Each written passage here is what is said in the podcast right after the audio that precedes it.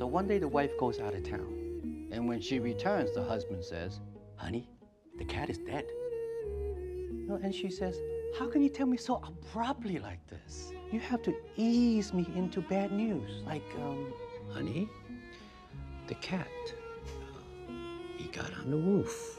And uh, so, now, a few months later, the wife goes out of town again. And she returns, and the husband greets her again. But this time, he learned his lesson. And as the wife comes through the door, he says, Honey, your mom, she got on the roof. Hola Internet, yo soy Poncho Paradela y como siempre estoy con el bueno de Alejandro Carrillo y hoy vamos a hablar de dos películas que tratan sobre cómo nos enfrentamos a la muerte, tanto antes como después de que se lleven a un ser querido. Y sí, podríamos hablar sobre el Barbenheimer, pero como bien nos diría, diría eh, nuestro amigo Balam, somos unos cinetecos y vamos a hablar sobre una película sobre la vida de Dovila Sarutite y The Farewell de Lulu Wang. Alejandro, ¿cómo te ha ido las vacaciones de verano?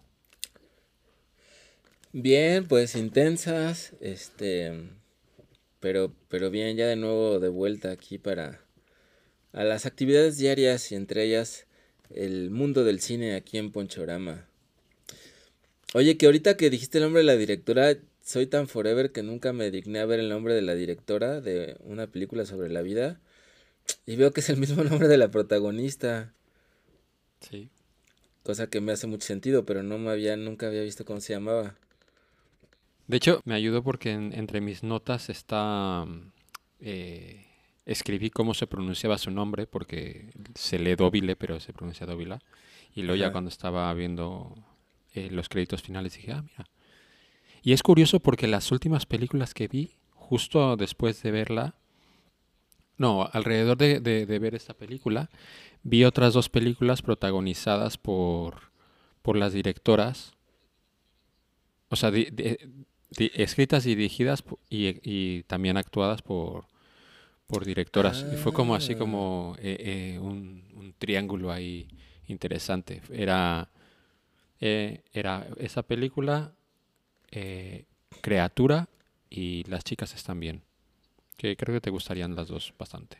Ah.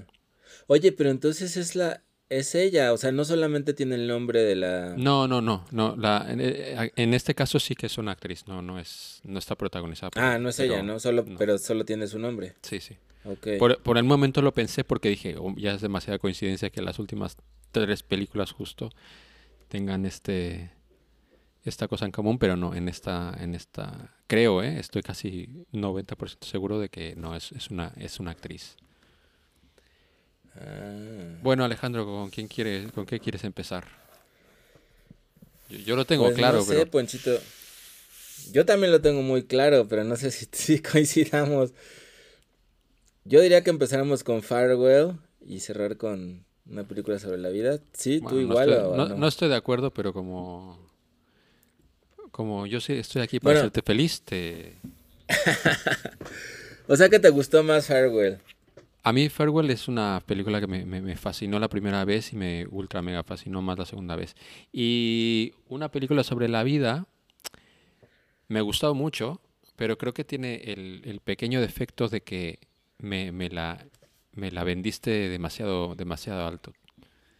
Me, Demasiado dijiste, alto, sí, a veces Me dijiste que, que, estaba al nivel de After y, y, claro, es una película suprema para mí. Y aunque tiene muchas cosas en común, de hecho, en, en eh, no solamente en, en, cómo está narrada, sino lo, lo, el truco este que hacen de, de intercalar eh, eh, grabaciones de VCR antiguas, intercalándole con el momento que, estás viendo ahora para, para darle más como empaque a, lo, a, a, la escena. Más allá de eso, eh, no sé. No, no me sorprendió, me gustó mucho, eh, pero no me sorprendió tanto. También tuve un momento muy incómodo al verla, que lo contaré un poquito más tarde. Bueno, no, lo cuento ahora porque se me va a olvidar durante la película, la Dovila tiene un problema en el ojo y se está vinando el ojo todo, todo el tiempo. Y yo justo ese día me había salido un, un orzuelo en el ojo y me picaba todo el rato. Y sabes, esto de que no te puedes tocar porque te Ah. todavía peor. Pero entonces cada vez que esta mujer eh, se miraba lo del ojo, me, me, me, lo, me lo hizo muy duro. Pero bueno, lo dicho, me, me gustó mucho. Pero podemos empezar Y a por mí- que tú quieras. Sí, no, igual a mí un poquito al revés. O sea, es que a mí sí, yo volví a ver esta y sí me, me, me, me- Yo sí mantengo mi emoción y el nivel con, de entusiasmo con el que te la recomendé. O sea, a mí sí se me hace un peliculón, son, son, son, son, son, sazo. Y Farewell me gustó, me gustó también mucho, pero, pero no, no, no tanto, pero... Así que como, como gustes y mandes, Ponchito. Bueno, empezamos hablando de, de Farewell, si quieres. Chinese people have saying when people get cancer, they die. It's not the cancer that kills them, it's the fear. Eh, la película de Lulu Wang de 2019, que protagonizada por Aquafina, que a esta película me ultra mega fascina, y eh, simplemente ya por el hecho de que empieza con uno de los chistes que más me han hecho reír en mi vida. Aún recuerdo que me lo contaron en una cena de fin de año, el chiste de, de- del gato que se muere y cómo le cuentas a, a una persona que a la que le has dejado en- a su cuidado un gato que se ha muerto. Eh, no sé si quieres que cuente. Pero chiste. cuéntalo, cuéntalo, porque... Cuéntalo, cuéntalo, sí, porque nuestros radioescuchas no lo tienen fresco aún. Bueno, el, el chiste es este, es eh, una Alejandro le deja su gato a, a, a Balam para que se lo para que se lo cuide y porque se va a ir eh, de año sabático, se va a ir de vacaciones por el mundo, se va a dar la vuelta al mundo. Y cuando pasa el primer mes, eh, le llama por teléfono a Balam para preguntar cómo está y le dice, oye, tengo que darte una muy mala noticia, se, se ha muerto, se ha muerto tu gato. Y entonces Alejandro dice, oye, no, ¿cómo, cómo me dices una noticia así? Esas noticias, e- ese gato es súper importante para mí y, se tiene que dar poco a poco. Me, tienes que decir primero, no sé, eh, oye Alejandro, te- que, sepas que, que el gato se subió a un árbol. Y es como, ah, bueno, y luego la segunda vez que volvamos, no, mira, que, que, se resbaló y se cayó y se hizo un poco de daño. Y así paulatinamente hasta que eh, le dices, le- me dices que ya está muerto, entonces me estás preparando para el tema. Ah, lo siento, es que no, no, no, no contaba con esto, la verdad. Eh, pasan cuatro meses y cuando lo vuelve a llamar le dice, oye, ¿cómo está todo por ahí? Bien, bien, solamente te tengo que avisar una que, que, que tu mamá se subió a un árbol. es, es monstruoso eso, es maravilloso. De, de hecho, lo- eh, me acuerdo que el año que me lo contaron, lo primero que hice, eh, de más o menos lo primero que hago cuando, cuando es fin de año, es llamar a, a mi casa porque pues, no, no, no vivo no vivo con mi madre y mi hermana y nos separan varias horas. Entonces, ese, ese año lo primero, antes de, antes de decir feliz fin de año, dije, no, no, espera, tengo que contarte un chiste. Lo tengo aquí fresquito, fresquito. No ya, ya sé como 10 años o más de esto, pero maravilloso. Pero Alejandro, Pero que más allá de... además se parece también a un chiste que contábamos, ¿no? ¿No, no, no- no te acuerdas de ese chiste del de los hermanos Brennan que viajan a un pueblito a, a buscar historias y, y un viejito les cuenta que hace mucho, mucho tiempo una muchacha se perdió en el bosque. ¿Te acuerdas de ese chiste?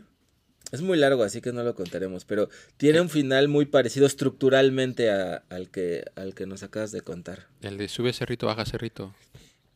No, no, no, no, No, es porque otro, te- no te atrevas a contar eso, por el amor de Dios. No, se nos va a ir todo el podcast en, en contarlo. Eh, no, no me acuerdo del chiste este, la verdad. Ya, Ya ya, me lo lo, ya, ya-. Si nos dejan un DM ahí 10 personas para que lo cuentes, lo, lo cuenta la siguiente vez. Y si no, pues no. Bueno. Va, va, va. Eh, Alejandro Carrillo, ¿de qué va The Farewell? Pues de Farewell va de, de esta morrita Aquafina, que bueno, no es tan morrita, ¿no? Tendrá como unos 30 en la película, Ya, yo creo que O- o 20, menos. 20 y pocos. 20 algo, Sí. 20 y pocos. Vive en Nueva York con sus papás, ella es pues nacida en China, pero sus padres se fueron con ella a Nueva York. y este mm, se entera que su abuelita china en China está muy enferma y que está pues que le queda poco tiempo de vida, ¿no? Entonces de entrada los papás le dicen que pues ahí se ve que van a ir ellos a ver a su abuela, pero que ella ni se le ocurra ir. Porque es como un poco como la oveja negra de la familia y, y creen que es muy poco discreta. Y la cosa es que no quieren que la abuela se entere que está a punto de morirse, ¿no? Que tiene cáncer.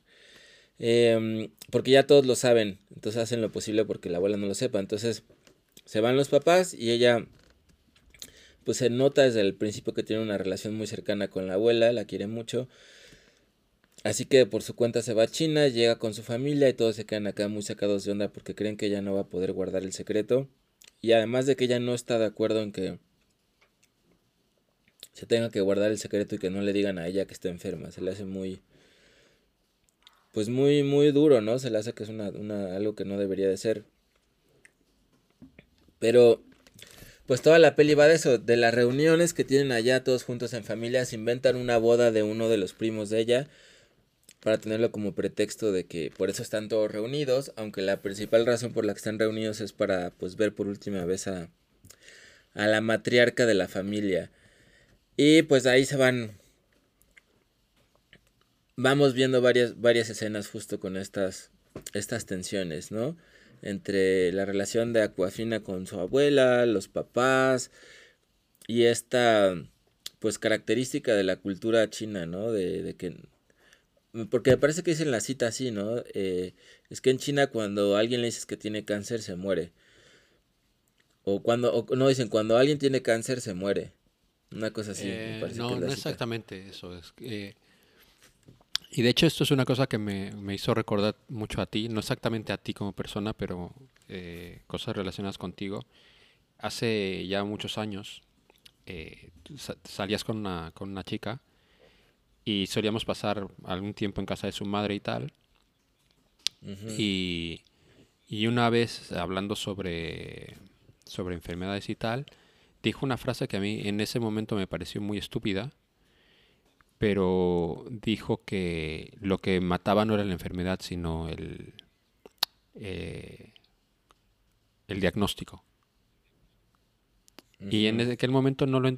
A lo mejor, lo, a, a, lo mejor sí que lo decía de manera literal, no, no, no, no, no, no, recuerdo, no recuerdo bien, pero esta película me hizo pensar sobre, sobre esto y como, como yo a lo largo de los años he reaccionado a, a, a enfermedades. Yo no sé si lo he contado por aquí, pero viví como un momento como en el que era como un poco hipocondriaco casi.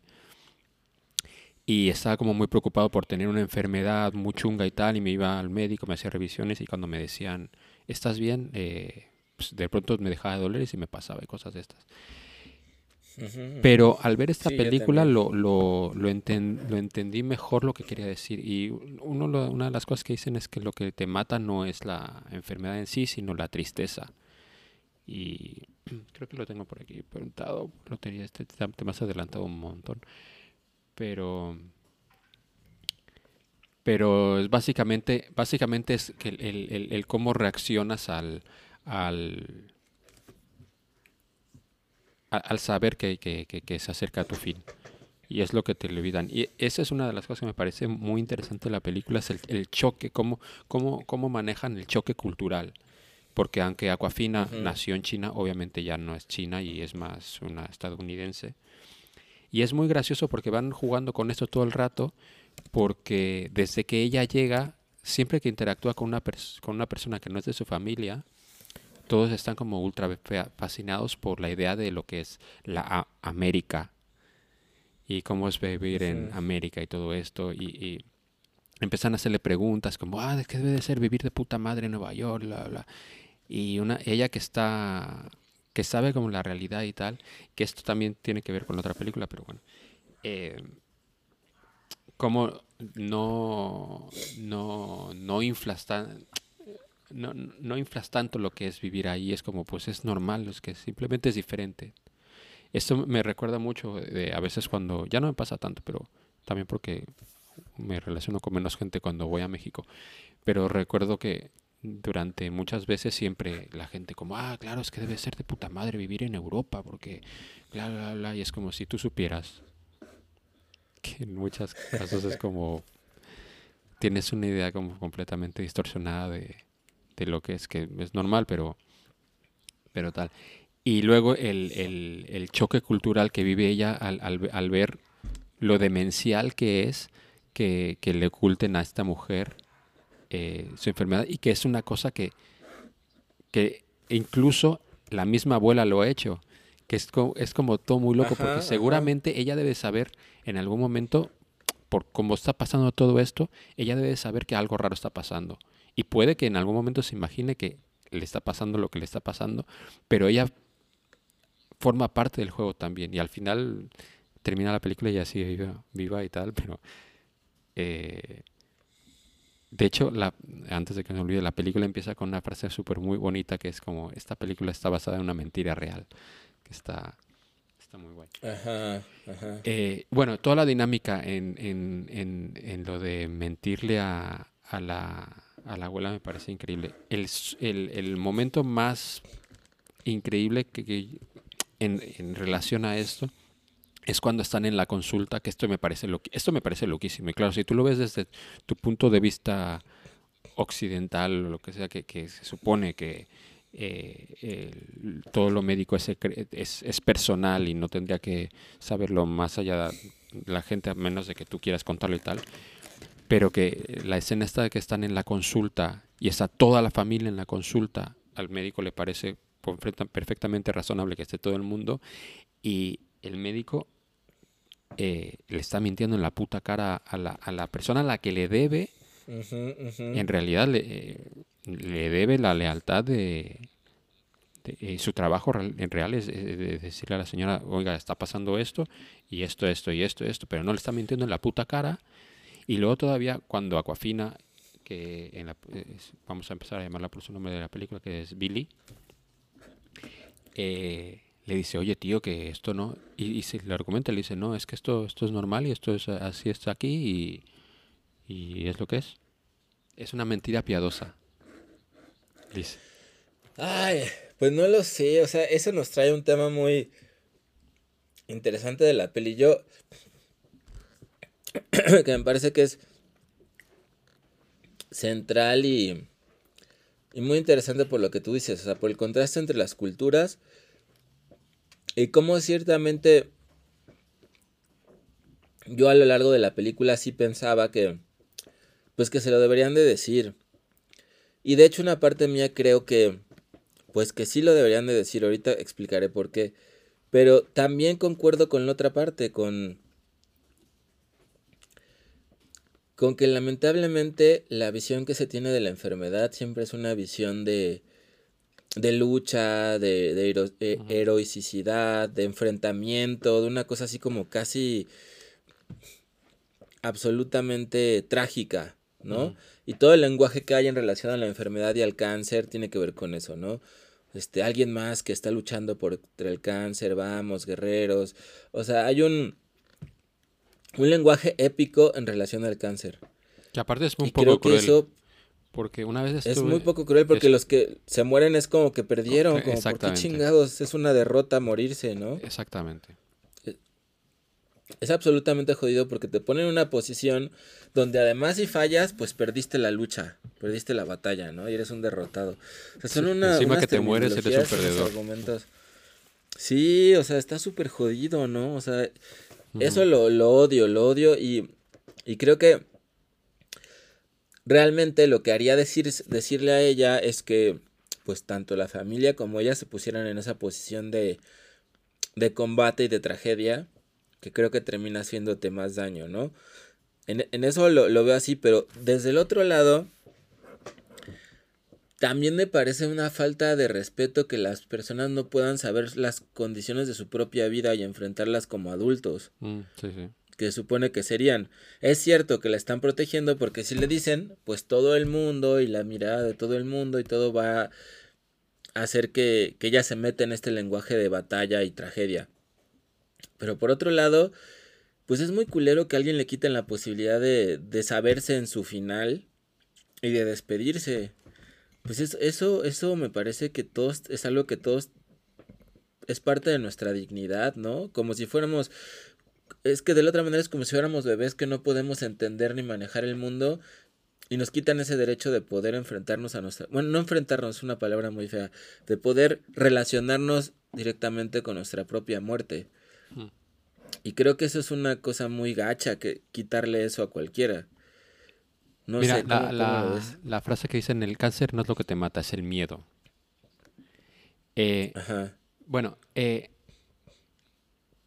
lo que me parece muy interesante de todo esto, que eh, entiendo lo que dices y creo que tienes razón y concuerdo con ello, pero lo que lo, lo hace como más interesante es que el propio esposo de ella pasó por esto y ella fue la que tomó la decisión de lo mismo que le están haciendo a ella. Entonces, esto como le añade un- una complejidad a- al tema porque no es solamente es eso que le estén mintiendo, sino que es completamente aceptado y seguramente tal vez aceptado por ella misma.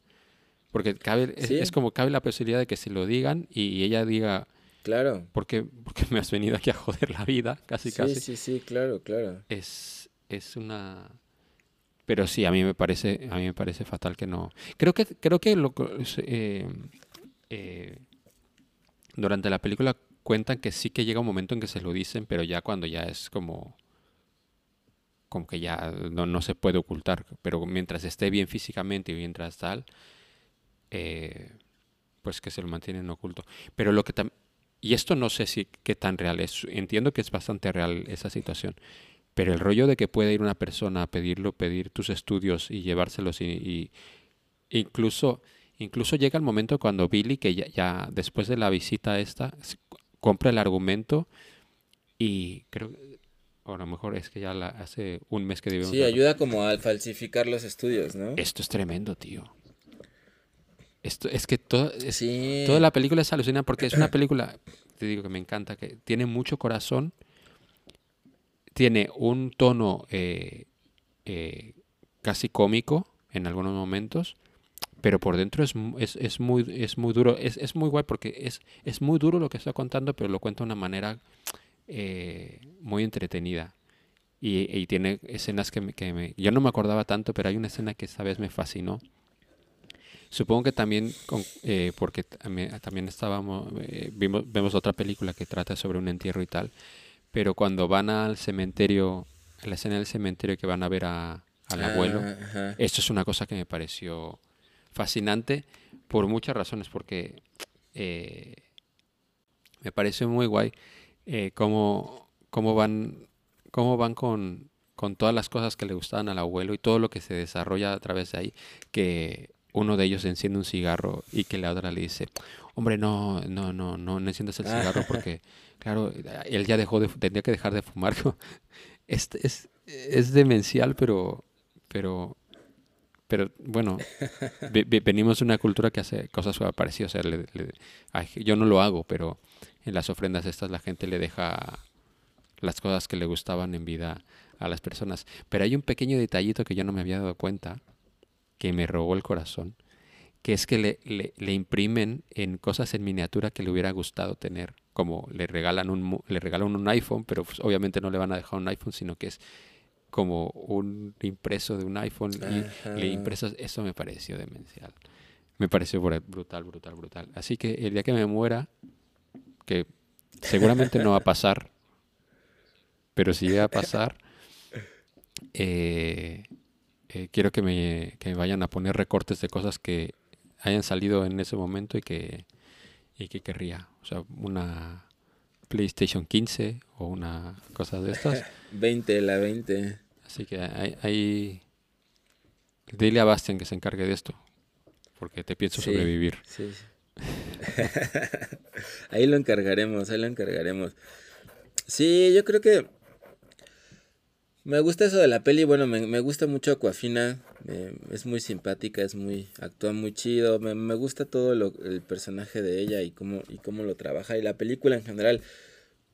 Pues es muy amena, es entretenida, como dices, es es simpática. A pesar de que está tratando este tema pues que está bastante rudo, ¿no? Y que, pues de nuevo me hace pensar esto, ¿no? O sea, como estaría chido que hubiera un, un camino en medio, ¿no? Un punto medio que, que no pudiera ser, o, o, bueno, te enteras y tienes que vivir este, este modo trágico de la enfermedad y la lucha y todo el rollo, o la otra opción es te tratamos como un niño y pues que no te enteres y ya, ¿no? Estaría chido poder enterarse de eso y podernos relacionar con la enfermedad de otra forma, ¿no? Que no fuera con estos discursos pues tan trágicos. O sea, a mí también yo lo he pensado muchas veces, no sé tú, o sea, a mí lo que más me espanta a veces de morirme es como imaginar todo este rollo trágico, este, no, pero ¿cómo? Siendo tan joven, y mira, y su familia, y lo que deja, o sea, más, más que el miedo en sí a la muerte, me aterra esa sensación de tragedia, y de sentirme como una víctima, así, este, no sé, no sé. Bueno, yo un creo poco, que el, un poco el- así el- creo que esa peli el- nos hace pensar en eso. el lidiar con una muerte lenta, yo creo que eso es como lo que me da terror a mí. Por ejemplo, hay veces Ajá. que, eh, sobre todo en sueños, que llega un momento en que, por ejemplo, me pasa mucho esto que vas en un coche y el coche se, se, Se sale se de- sale y va a caer. Llega un momento en que Sí, pues, pienso, también. es como, bueno, pues ya está, me voy a morir y ya está.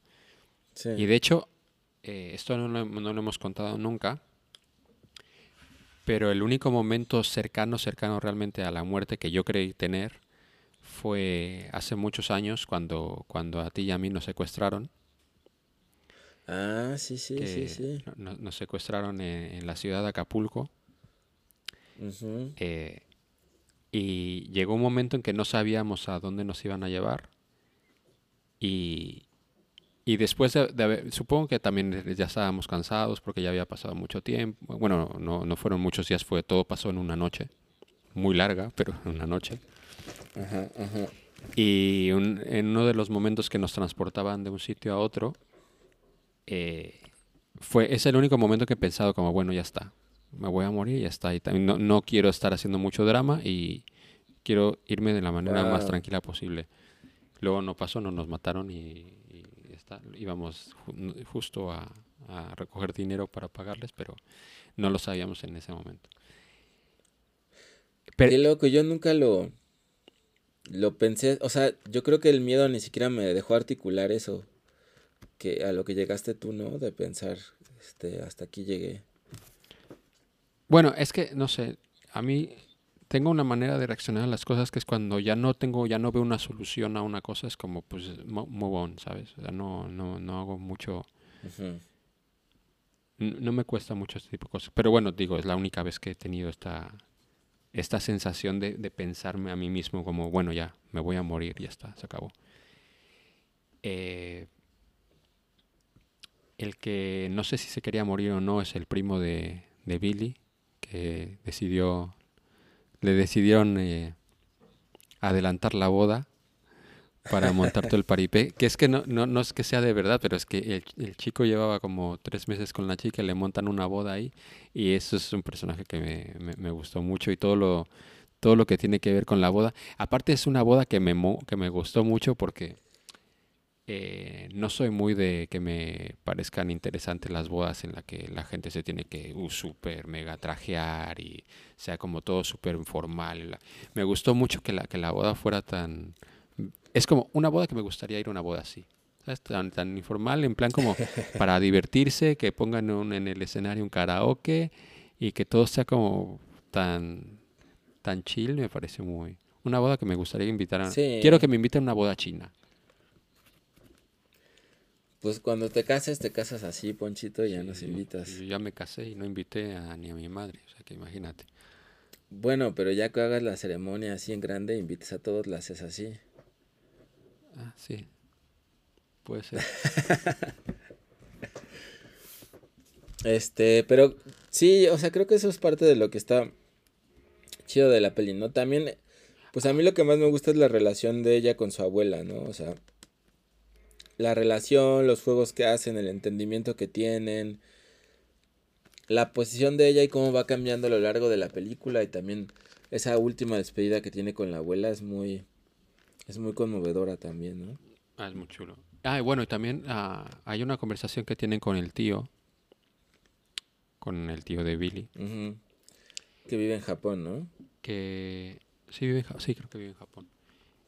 Que cuando ella todavía está como en plan como, pero es que lo que le estás haciendo a, a mi abuela está súper mal, que el tipo le, le termina hablando, termina hablando sobre las diferencias entre, entre Oriente y Occidente, que esto se habla mucho, que es como eh, en Oriente la vida de una persona es parte del todo, de una familia, Ajá, de una ajá. sociedad, y tú, vives, tú vienes de una sociedad que completamente individualista. Y yo creo que lo, lo ideal sería buscar un término medio y tal, pero es, eh, vuelvo a lo mismo, es que me parece muy, muy interesante el, el- el- enfoque que hace la película, porque no, no, no, no, no se realmente no se posiciona en ningún momento, simplemente enseña las cosas como son, pues así es en un sitio, así es en otro. Y las dos cosas tienen cosas buenas y cosas malas, no sé. Sí, bueno, aunque al final justo te ponen que no, que no murió esta mujer, ¿no? Que después pasaron ocho años y seguía, seguía viva, ¿no? La abuela. Eh, ¿No te inspiró a, a salir a la calle a gritar? ¡Ja! Eh, De estos ejercicios de calistenia que se ponen a hacer, a- a- se ponen a hacer ahí, ¿no? Este, mm, no, no, pero me gustó este ojo también al pasado, ¿no? Como este ojo, este ojo a la nostalgia de, incluso de ella, ¿no? De, de la propia historia con, con su país y, y sus orígenes cuando quería pasar por la, que era la antigua casa de la abuela Mm. y los recuerdos que le traían, o sea, como todo ese rollo de de la, no- de, de la nostalgia por ese lugar de origen. ¿no? ¿Tú cómo viviste eso, Ponchito? Tú que estás en esa situación más cercano que yo. Eh, no lo sé. Es que es, es, es compli- ¿No te pasa así cuando te despides de acá? Sí, pero me Pero bueno, vienes más seguido que ella, ¿no? Sí, vengo, sí, vengo más. Y, y también creo que el, el- el salto cultural tampoco es tan grande. O sea, es que, Ajá. bueno, eh, mi vida, no, más allá de que aquí camino más que si viviera ahí, porque vivir en la Ciudad de México, pues te- tienes que moverte siempre en cosas con cuatro ruedas, más o menos, por las distancias y todo eso. No sé si mi vida sería muy diferente. O sea, más allá de, de verte a ti y ver a mi familia y, comer cosas que me gustan y me hacen daño, pero bueno. Este, más allá de eso, no, no, no creo que, no, no siento como eh, que, que tenga el choque cultural tan grande que, que tiene, que tiene Sí, Billy claro. al volver a China. Sí, sí, sí. Bueno, Alejandro, vamos a ver, vamos a hablar sobre una película sobre la vida.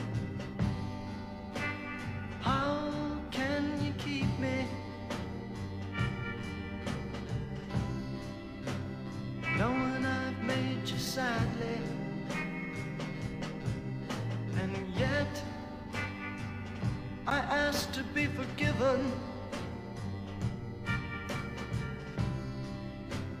Knowing the life that I've been living, and yes. I know it's too late.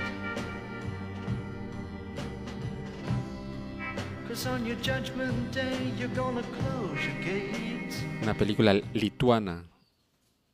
Alejandro, cuéntale la chavalada de qué va una película sobre la vida. Pues una película sobre la vida eh, inicia cuando Dovila está ahí con otras dos de sus amigas, una que me parece que vive ahí en París, en, Francia. Eh, están allí y están, es como la última noche del viaje de las otras dos amigas lituanas que van a verla. Están ahí emborrachándose, caminando por las calles, en un bar. De pronto, mientras están en un bar ahí medio bailando, ligando a, a Dobby le suena el teléfono y le marca a su papá y ella no contesta. Em, pues, al siguiente día se van a regresar y ya regresan a, a Lit- a Lituania, ¿no? Ella, lo siguiente que vemos es a ella que parece que hace doblaje de voz o es locutora de algún tipo o una cosa así. O tiene un podcast. pues. Y va ahí al, podcast puede ser, sí, vaya al estudio de grabación y cuando está a punto de grabar le, le llega una llamada y le dicen que su papá ha muerto. Y pues literalmente toda la película es eso. Es los trámites que tiene que hacer ella para el funeral de su papá. Cómo se entera, cómo llega a la casa del papá, cómo ve a la mamá que estaban separadas ya del papá, eh, cómo tienen que ir a conseguir el lugar de la funeraria, cómo preparan el lugar para el funeral, eh, deciden si lo creman o lo entierran, el entierro, ya. O sea, la película me parece que tiene uno de los argumentos más simples que he visto en la historia del cine. Literalmente es una chava a la que se le muere el papá y es todo el trámite de de pues de este proceso de muerte salvo que pues el papá era un asiduo videoasta, ¿no? En los, en los 80s, 90 o sea que todo lo grababa ahí con su, con su camarita de video. Entonces, esto que bueno es hermoso y que ya hablaremos más, cómo se van intercalando a lo largo de este proceso del funeral, cómo se van intercalando los videos que el papá tomaba de la hija. Entonces vemos a la hija pues de 6 años, de 8, de 4, de 11, eh, yendo y viniendo a través de los ojos de su padre que la, que la grababa. Y eso se va alternando con el ritmo de la película, ¿no? Y también son como unas alternancias rítmicas hasta, hasta el final de la, de la peli. Me parece que eso sería, ¿no? ¿Cómo ves el resumen? Es muy interesante porque, bueno, sí, ¿Sabes? Siempre he llegado a pensar que si la gente que nos escucha se bebiera un chupito cada vez que yo digo la palabra interesante, eh, podría enviarlos al hospital. Eh, eh, lo que me parece muy interesante de, la película es, es cómo va cómo va retratando el, el cómo, cómo va cambiando Dóvila durante, durante, durante la película no solamente ella, sino como todo, todo lo que gira en torno a ella, porque es una película que también refleja eh, el machismo de la sociedad y todo esto. Eh, ella le, se tiene que encargar de, de, preparar todo el entierro, el funeral y todas estas cosas. Y un tío su tío le está ayudando a toda esta movida. Y ella en parte por la sociedad como es, pero también porque ella en un primer momento, como nos ha pasado, no sé si te ha pasado a ti, pero cuando te pasa algo, por lo menos a mí cuando me pasó, eh, realmente no sabes dónde estás, o sea, no, no, no, estás desbalanceado, no, no sabes exactamente eh, cómo reaccionar a muchas cosas. Y ella al principio, cuando, cuando se empieza a encontrar con los primeros trámites o con la primera gente con la que tiene que hacer cosas, está como, está como ausente. En parte porque ella está como ausente, pero también porque la gente eh, no, no, no, la tiene tanto en consideración. Por ejemplo, va con el tío a hablar sobre necesitamos que haya esto, bla, bla, y a la persona a la que le hablan directamente es al tío, no le hablan a ella, que ella es la que está como negociando y tal, él solamente está como ahí para presentarle a la persona y tal, pero todo gira en torno a la otra persona. Y a lo largo de la película, lo que está muy bien es como ella va asimilando todo lo que va, va, va asimilando todo lo que ha pasado, va viviendo el proceso de saber todo lo que le ha sucedido y se va haciendo más presente durante la película. Hasta el final de la película, donde ella ya está presente en todo y, y, y, ya guía un poco todo lo que está pasando. ¿Lo ves así? Sí, sí, no, no, no había pensado especialmente en eso, pero sí, este, pues se ve a lo largo del proceso cómo ella va elaborando el, duelo, ¿no? O sea, tiene también yo creo que por, por una cuestión cultural una emocionalidad muy, pues muy contenida, ¿no? Como que nadie a lo largo desde que le dan la noticia y todo, lloran y reacciona de un modo muy, este, dramático. Y al contrario, como que lo que logra la película al final es conectarla con un poco con ella, ¿no? Porque al final, justo la última escena es cuando derrama la primera la primera lágrima de toda la película. Entonces sí se ve como este proceso, pues, que es su manera de vivirlo, este proceso de duelo que le va trayendo todo el tiempo a la figura del papá, cómo se va relacionando con esa figura y con su recuerdo y con la muerte que está llevando, eh, con el funeral que está llevando de él, hasta el final, pues, llegar a ese momento donde por primera vez de manera externa puede, puede expresarse, ¿no? Entonces sí vemos ese cambio que está ahí a lo largo de la, de la película. Bueno, porque también la película, que eso también me hace que, eh, que pensemos en After Sun, sin, de- sin ser muy explícito, te da a entender que la relación con el padre en algún momento dejó de ser buena, o sea, dejó de ser la relación que vemos en las viejas grabaciones, y entendemos que, que- que hubo un distanciamiento y que ya no tenían tan una relación tan, tan cercana. De hecho, ella le no le coge el teléfono, no le coge el teléfono no porque esté haciendo algo importante, sino porque no, no le da la gana, porque no quiere hablar con él en ese momento. Y es muy bonito el final que ella misma se llama desde desde desde el móvil El del padre para contestarlo. E- Esta escena sí que me pero sí, es, es, es, es muy bonito como, como nos cuenta sin contarnos al- algunas cosas. Pues es que a mí, a mí la peli, a mí de verdad sí se me hace una, una obra maestra. O sea, a mí me conmovió muchísimo en todos los sentidos. O sea, porque lo más brillante es como a través de una historia tan simple que habla de la muerte, está hablando en realidad de la vida. Por eso me parece que se llama una película de la vida. O sea, me parece brutalmente brillante, como con esta sencillez y enfocándonos en esta historia, ella puede, la, la directora de la película, expresar de una manera tan contundente la experiencia de lo humano. O sea, a mí me pareció así completamente. Yo estaba pensando que, que de esta cápsula que mandó ahí Carl Sagan para el espacio como compilaciones de la experiencia del humano, yo sin duda mandaría esta película. O sea, me parece que, que hay tantas cosas ahí tan profundas sobre la experiencia de, de esta vida que tenemos, de estas vidas tan pequeñitas que tenemos. Y, y lo, lo brillante es el contraste, cómo puede uno sentirlo a través de estar viendo un proceso de, el proceso del- de, la muerte de alguien, ¿no? Y, y el luto que se lleva ante la muerte de alguien. Porque,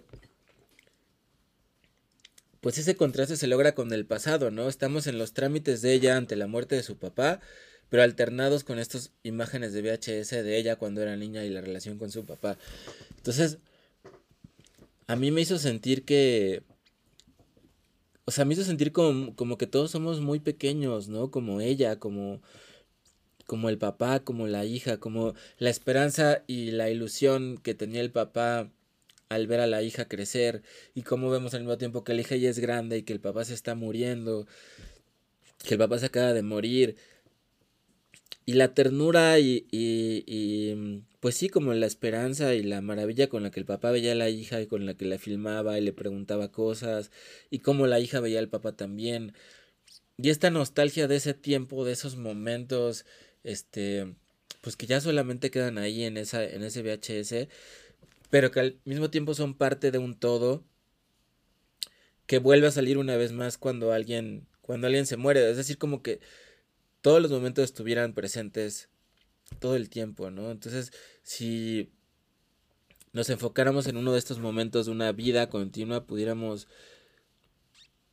ver desde arriba, como con una cámara de estas así de...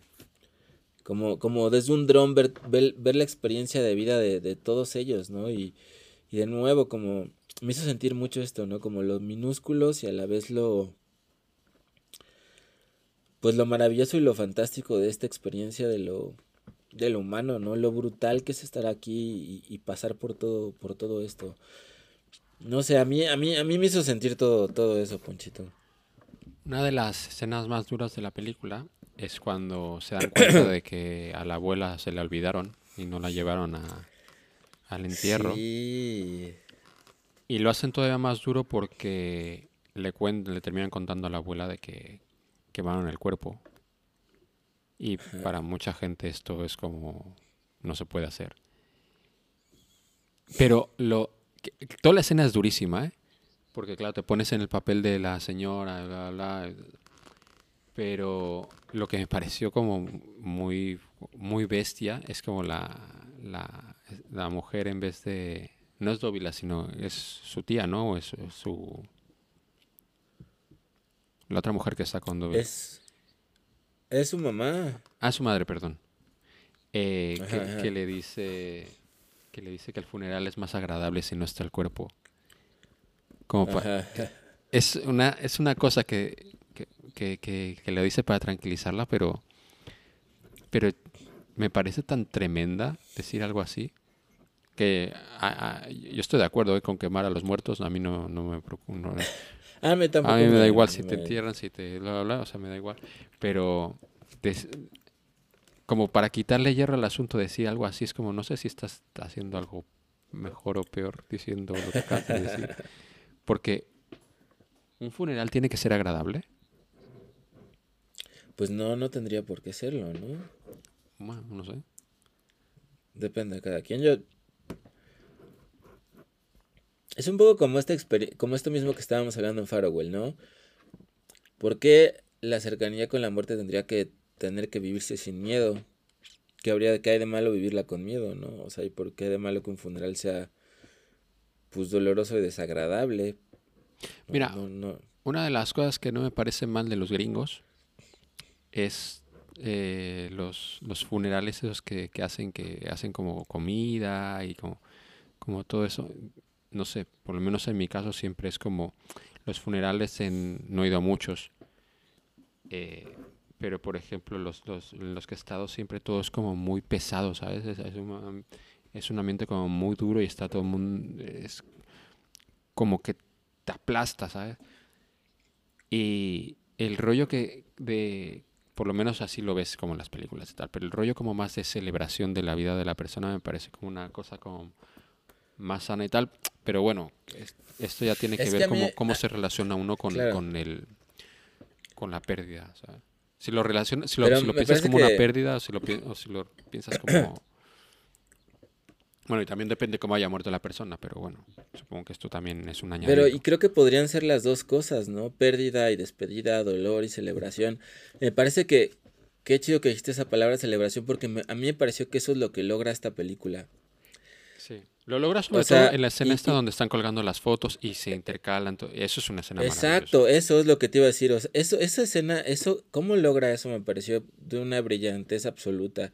O sea, van intercalando los recuerdos de Dovila cuando era pequeña, que yo estoy seguro, creo, bueno, pienso que esos videos de VHS sí eran de la directora, ¿no? O sea, sí era la directora de niña.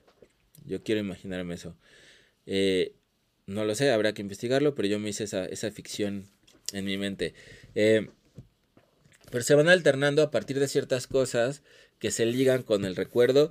Pero cuando están en el funeral, lo van intercalando con una reunión que tuvieron en su familia, donde vemos al papá, a los tíos, a todo el mundo bailando. Y todo con una, una canción ahí de rock que está, está bien chida. Y la edición se va haciendo. O sea, la edición a mí me parece bien chingona porque al ritmo de la canción vemos bailar a la gente del pasado, a la familia del pasado que seguramente la mayoría ya están todos muertos intercalado con la despedida de uno de ellos que era el que los filmaba. Entonces es al mismo tiempo una celebración de la vida del papá que se murió y toda la película me parece a mí una celebración de la vida a través de la muerte y de de nuevo, o sea, como como por, por eso me parece que funciona también este intercalamiento de los de los videos, ¿no? Porque es un, un traer del pasado al, al presente todo eso que fuimos y que somos y, y celebrarlo, ¿no? Así bailando, me pareció genial cómo, cómo logra eso. ¿Sabes una cosa que me deprime un poco de estas películas? Que a diferencia de la gente de, de hoy en día, yo no tengo muchas cosas inmortalizadas de, de cuando yo era pequeño y todo eso. No tengo videos, no tengo casi... Sí, videos de, esto de me niños jode, yo ¿eh? tampoco tengo ninguno. tengo fotos y tal, pero no tengo un video de... Cierto, cierto. Sería bonito, ¿no? Habernos visto en video. Sí, mi padre compró una cámara cuando yo tendría 10 años o algo así. Grabó una vez para ver cómo funcionaba la cámara y tal y luego no- ¿Y ya? creo que no le ¿Ya no convenció la movida Ah, y no volvió a grabar nada. De hecho, la tengo, bueno, ya obviamente yo creo que no funciona, pero pero sí es como mierda. No sé por qué no me interesó grabar nada en aquella época. No sé. Yo por ahí me- me tengo, sí tengo.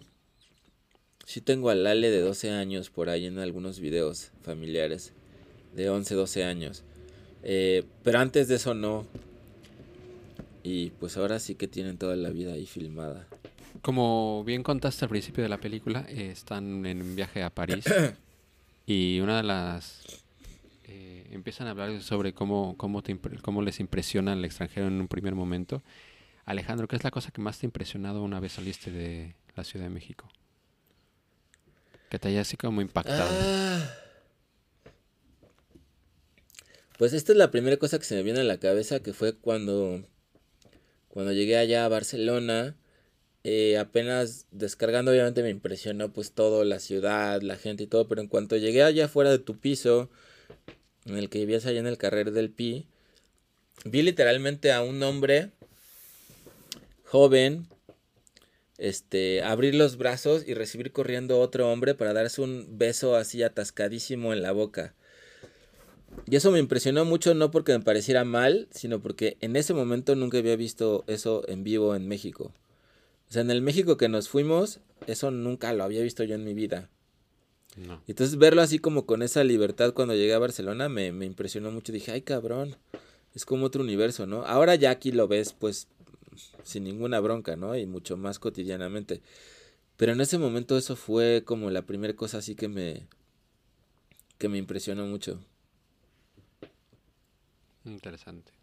¿Cómo ves? Bueno, a mí lo que más me... Bien, pues debería ser más normal en todos lados. Eh, Sí, claro. A mí me parece, a mí lo que más me impresionó fue eh, cuando llegué, antes de venir a Barcelona y tal, viajé a Londres. Y esto ya lo hemos contado varias veces, pero la, la idea que se tenía, por lo menos en aquella época, supongo que ahora ya no es tan naive la cosa, pero, o, o sí, no lo sé. La idea de lo que se tiene en México sobre lo que es el primer mundo es como, pues tú te imaginas como una cosa como más sofisticada, más Ajá. lo que sea. Y yo llegué a Londres a un hostal y era un cuchitril tan asqueroso. y el barrio era como todo, en- la- como todo el primer impacto que tuve los dos primeros días esto, pero esto, esto, esto, esto no es lo que me han vendido, esto es una puta mierda, sí. Mi barrio, de- mi barrio es más bonito y es más civilizado que todo esta, que todo esto. Y esto, y esto me sorprendió un montón y, y, amoldarse a, la- a- a- a- realmente a la realidad de lo que es, me, me- me- costó en un primer momento.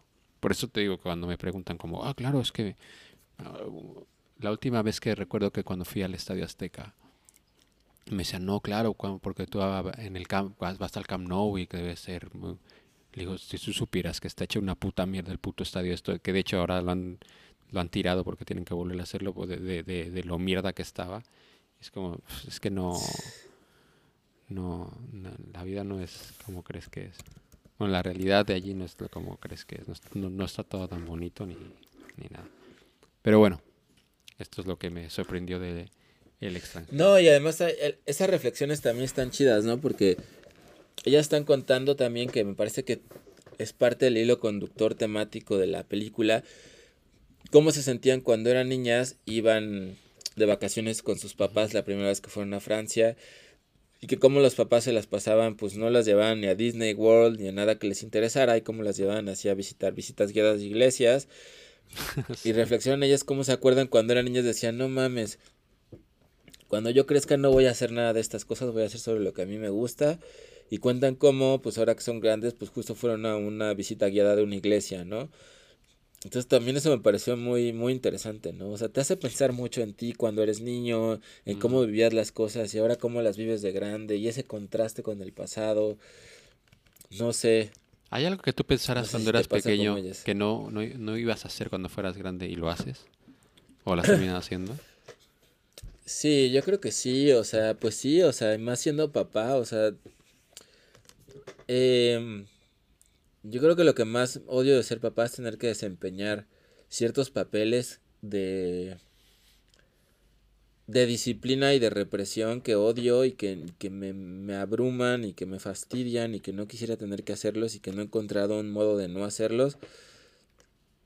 Pero yo creo que tendría que ver con eso, ¿no? O sea, como, como, ¿por qué tienen que ser las cosas así? Y nada más porque te dicen los papás que son así.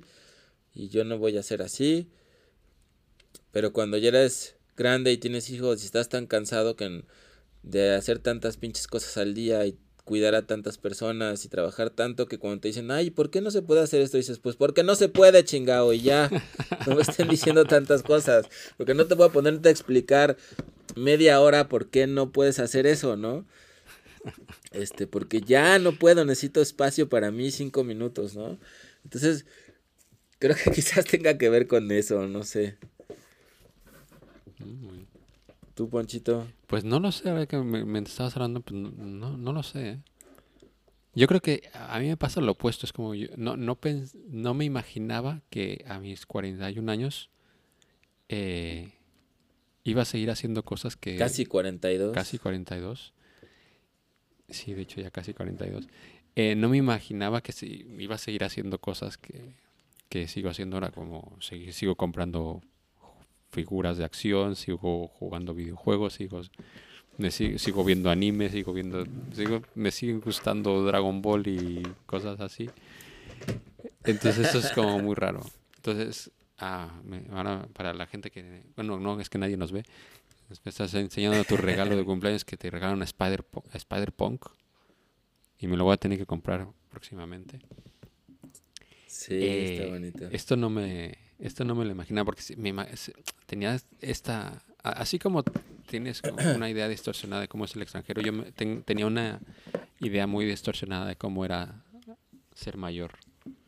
Y ahora, ahora Es que... que- soy mayor y sigo siendo igual que, bueno, obviamente eres más sabio eh, y no eres tan atrevido como cuando tenía 18 o 20 años. Ah, mira, ¿sabes qué? ¿Sabes qué, que sí que ha cambiado? Ahora conduzco muy... Soy más conservador cuando conduzco. Cuando era más joven era más... Iba al límite. No le tenía miedo a nada, ahora soy bastante más conservador. Pero... Sí, esto. Creo que se te- tenía una idea como muy distorsionada de lo que es la adultez. También eh, tiene que ver con que los tiempos han cambiado mucho y no es lo mismo... Sí.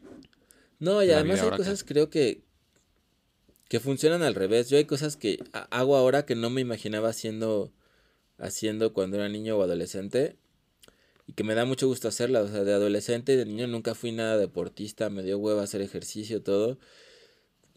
Y ahora que estoy entrenando box todos los días y además juego fútbol y todo, digo, no manches, o sea, ¿cómo llegué yo de, de ser ese güey que le valía madres el deporte y no le interesaba? ¿Cómo llegué a esto? Ese tipo de cosas son cambios como en el otro sentido, ¿no? De que no me imaginé que yo fuera i- iba a ser un adulto deportista, ¿no? Me valía madres y decía, no mames, ¿qué voy a andar siendo yo deportista en mi vida? Y, y mira en qué acabé. Y este, tú sí Es eras que más deportista, ¿no, Ponchito? Yo era más deportista, pero durante muchos años lo dejé y ahora pues sí, me dedico, bueno, no me dedico, pero voy mucho al gimnasio, como Te bastante dedicas a los músculos. me dedico a mi músculo, sí. Eh, cocino, nunca había cocinado tanto, ahora cocino un montón. Eh, tomo suplementos alimenticios, eh, todo. Pero esto también tiene que, ver con volverse más conservador. Es que al final, Alejandro, al final sí que nos volvemos más conservadores. En lo, yo, en lo, al menos, esto eh, voy a tratar de no hacerlo nunca, no ser nunca conservador en lo político, pero en otros aspectos sí que nos volvemos más conservadores. Tal vez tiene que ver con que eh, Ay, no sé. sabes más lo que es la vida o no, pero el cuidarse también ser, es ser un poco Sí, sí, sí, en ese sentido, sí.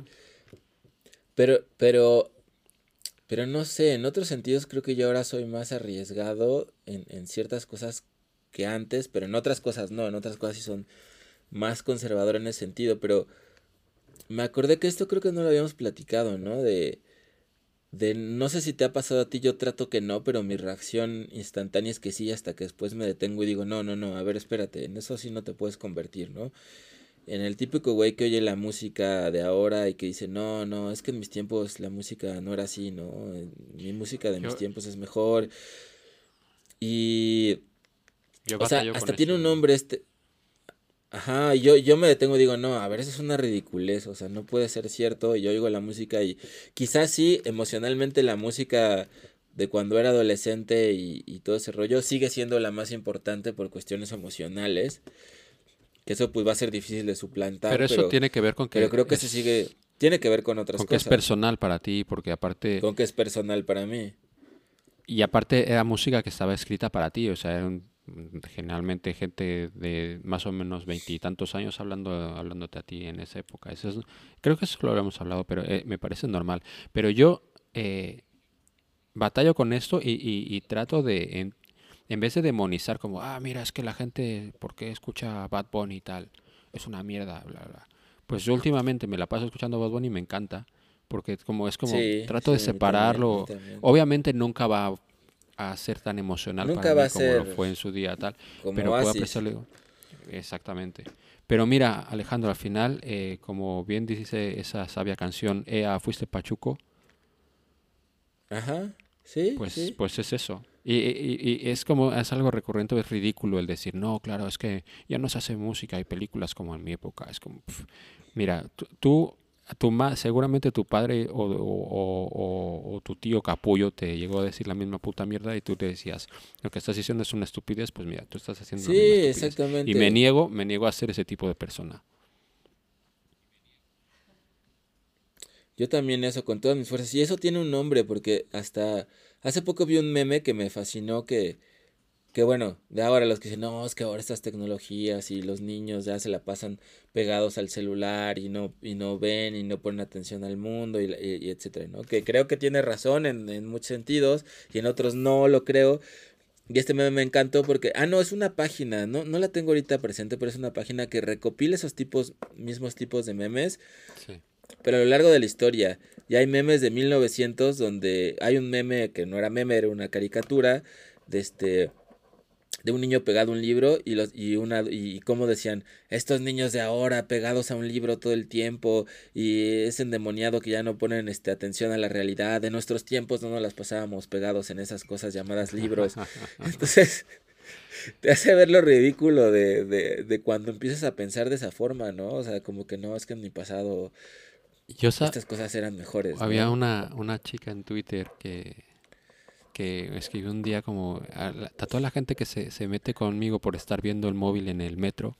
Es como, no, voy, voy a estar mejor viéndote la puta cara a ti en vez de estar viendo algo interesante. Y eso, ¿sabe? ¿A ti no te cuesta pensar en cómo era la vida antes de los smartphones? Por ejemplo, ahora que he estado Y en viajando, cierta parte sí la extraño. ahora que he ¿eh? estado viajando es como, ¿cómo coño viajaba la gente antes sin tener un puto Google Maps?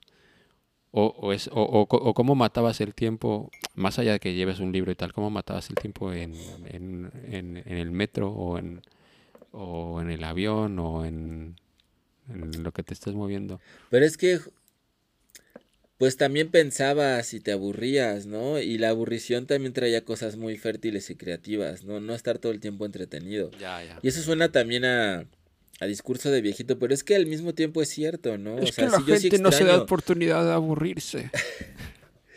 Exacto, o sea, Dile a la gente que se aburra. viejito y me abúrranse, abúrranse más. Es que me duele porque me lo digo a mí mismo, o sea, el celular es muy pinche adictivo, o sea, yo sí extraño la sensación de no tener la necesidad de estarlo viendo a cada rato. o También sea, te digo yo que cuando, cuando era niño y me aburría, hacía muchas pendejadas, ¿eh?